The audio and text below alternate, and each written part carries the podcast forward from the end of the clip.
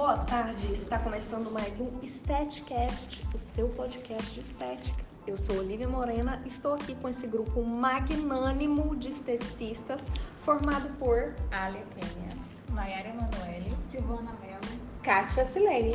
Uh, e hoje vamos discutir uma das cirurgias mais comuns do nosso país, que cada vez mais cresce, que é a abdominoplastia. E eu queria deixar aqui uma indagação aí para vocês refletirem. Além da, da abdominoplastia, a gente tem também a obesidade e a depressão, que são fatores que crescem exponencialmente no nosso país. E aí, juntando esses três, reflitam. Bom, mas a gente está aqui para falar sobre, para discutir o caso de uma paciente que a gente atendeu. Foi uma paciente tranquila, né? Óbvio que é ela requereu todos os cuidados de uma cirurgia desse porte, mas a gente não teve grandes complicações com ela porque ela já era uma paciente que se alimentava bem, fazia atividade física e se cuidava. Ela é uma mulher de 38 anos, sem patologias. Dois anos antes de fazer a cirurgia, ela teve uma gestação gemelar e com isso ela ficou com uma barriga de avental, né? E também apresentou diástase. E aí a cirurgia veio aí justamente para costurar essa, esse músculo, retirar gordura e pele. No pré-operatório dessa paciente, não menos importante, é, foi realizada a revitalização dessa pele, com a esfoliação para oxigenar e a argila para hidratar pois será uma pele que sofrerá agressões. Entramos também com a terapia manual, que seria a drenagem linfática, que iria trabalhar a retenção líquida e fortalecer também a imunidade desta paciente para possíveis é, infecções, evitar possíveis infecções é, após esse, essa realização. Acalmamos também essa paciente, pois a mesma é bem ansiosa, com massagens relaxantes é introduzido óleo de lavanda, aromaterapia e a luz azul, que seria para acalmar o ambiente desse procedimento. O que você está falando é muito importante, porque é. as pessoas não se tocam da necessidade de preparar essa pele, né? E a gente, a gente inclusive provavelmente não teve grandes intercorrências justamente porque foi feita uma preparação daí, Isso, com né? um pré-operatório bem realizado, prevenindo muitas coisas futuras né, para essa paciente. E é, isso é muito importante explicar para o paciente. Assim, quando ele procura a gente com antecedente, a gente consegue fazer isso. Né? Verdade. Bem mais fácil, né? Muito. Em relação ao curativo, né, após a cirurgia, ele precisa ser trocado no quarto ou quinto dia. A gente sempre orienta né, a, a paciente após o período de, da cirurgia, que no caso vem a recuperação. É fundamental não fazer esforços físicos para evitar dores, sangramentos, rompimentos ou abertura, né? Para que é, o tecido não, não venha demorar a se regenerar. Não carregar pesos durante os 30 dias, usar a cinta de a cinta pós-cirúrgica é muito importante, né, para trazer sustentação e segurança a fazer os movimentos autorizados pelo médico. Evitar exposição ao sol para que não escureça cicatrizes. Ficar longe das fumaças para não, causar tosse, né, irritações. Em caso de febre, vermelhidão, é, escorrimentos com coloração escuras, amarelada, sempre recorrer ao médico. É, isso é importante nessa parte que você falou de abertura, seria a decência, né?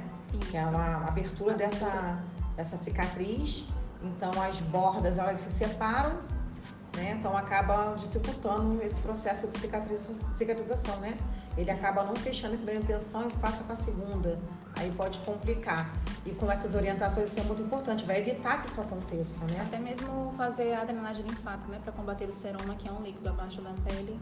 Isso. E a gente ter um, pós-operatório bacana. Por isso que ela não teve essas intercorrências, porque ela foi muito bem orientada. E... Isso é a nossa função, né? Preparar um, um pré, um pré-operatório para que futuramente não tenha essas intercorrências, que seja uma, uma cirurgia ao todo tranquila. É, o cirurgião fica feliz com isso, né? Quando tem uma equipe que por trás, que vai é, preparar todo o caminho para ele. É muito bom ele já chegar, um paciente com uma pele pronta, para uma cirurgia para evitar futuras intercorrências, né? A cliente também fica mais tranquila, né? Porque ela percebe que ela está em boas mãos. Verdade. Então ela sabe que pode se entregar ali e é só seguir o que a gente fala, o que o cirurgião disse e tal, que vai ser sucesso. Sucesso. Então, eu sou a Silvana, que faz parte do grupo, e o processo cicatricial acontece em três fases.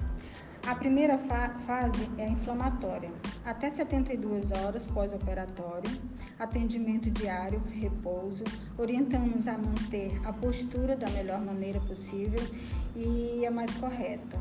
Começamos a induzir a levantar e deitar com cautela.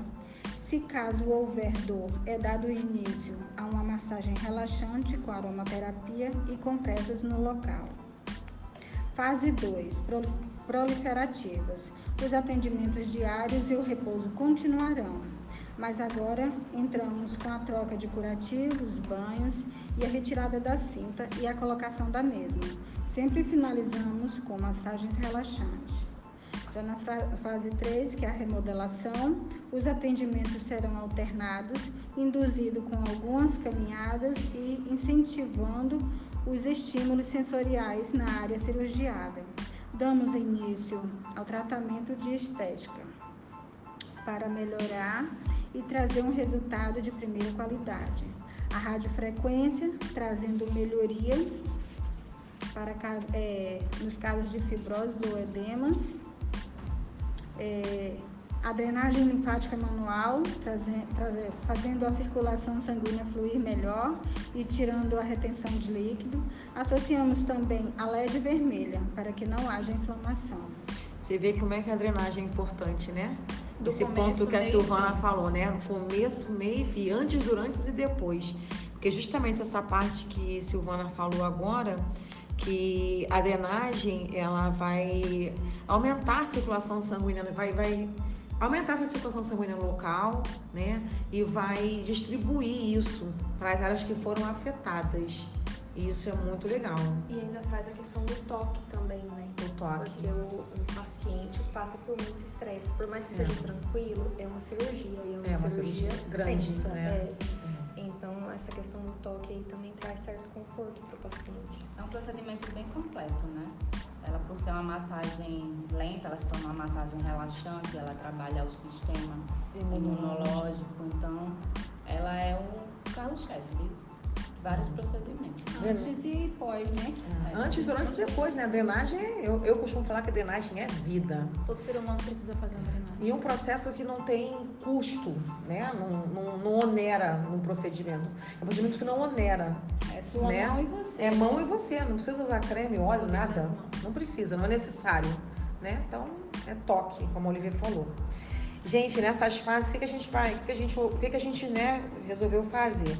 Então, na fase 1, que é a fase inflamatória, é, que vai do terceiro ou quarto dia mais ou menos, nessa fase a gente encontra dor, calor, edema, hematomas, equimoses, né? É uma fase bem complicada a fase inflamatória que é necessária no processo, não tem como, né?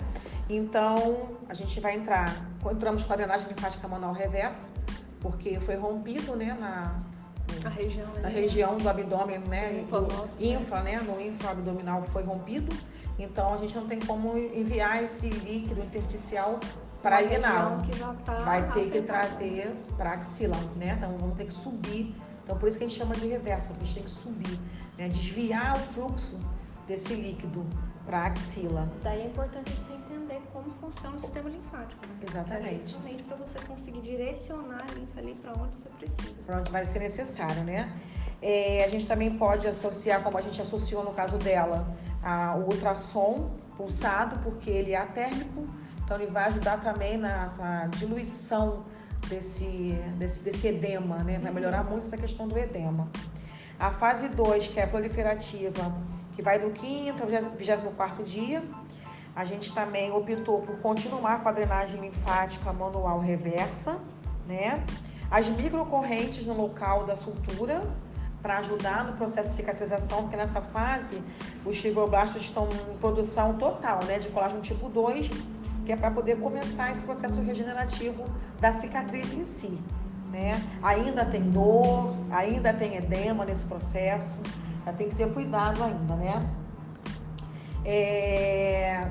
Na fase 3, que chama-se maturação ou fase reparadora, que é onde acontece verdadeiramente né, a cicatrização total dessa cirurgia, ela começa do, do 25 dia, pode durar até dois anos. No caso da nossa paciente, vai ser bem tranquilo, porque né, ela está bem assessorada tanto pelo cirurgião plástico, principalmente pelo cirurgião plástico dela, que é maravilhoso, e a nossa equipe, né, que está fazendo tudo direitinho, fez todo, toda a parte que nos coube foi feita e vamos continuar, né?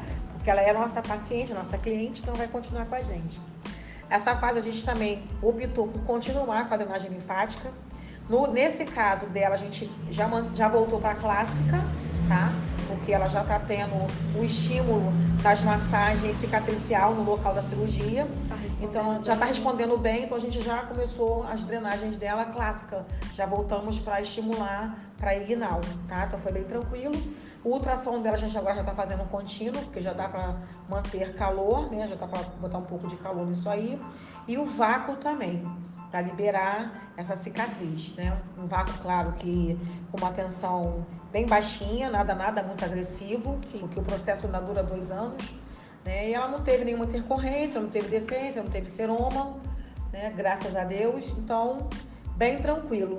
E nessa fase também é aquela fase que o colágeno, né, ele passa do tipo 3, ele começa a ser revertido para o tipo 1, que é a parte da tensão cicatricial. É onde o corpo vai começar a tensionar para unir essas bordas, né, para acontecer o processo cicatricial normal, para não haver nenhuma alteração de é, é, como a gente vai só ouvir depois? Não é queloide não, gente. Como é que é o nome? Esqueci. Hipertrófica. Para evitar o excesso, né? De, de, de, de, fibra, de fibrose, como a Silvana falou aqui. No caso, né, se tiver, ela não vai ter, não, já não teve por conta da radiofrequência. Então, ajuda muito nesse processo. E é isso. Essa é a nossa paciente, feliz da vida com a gente. Sim. Ótimo, até a próxima paciente. Até o próximo tratamento para o próximo caso. Dúvidas? Só mandar e-mail para o gatinhosdaestética.com. Sim, é, a gente também fez as, fizemos muitas pesquisas em artigos, né? Sim. Então a gente não é somente a aula em si, foram feitas pesquisas em artigos científicos que nos deram base para esse tratamento, né? Foi baseado em artigos científicos. Todo, todo esse tratamento foi, toda essa conduta foi feita em cima de artigos científicos. Uhum. Ok.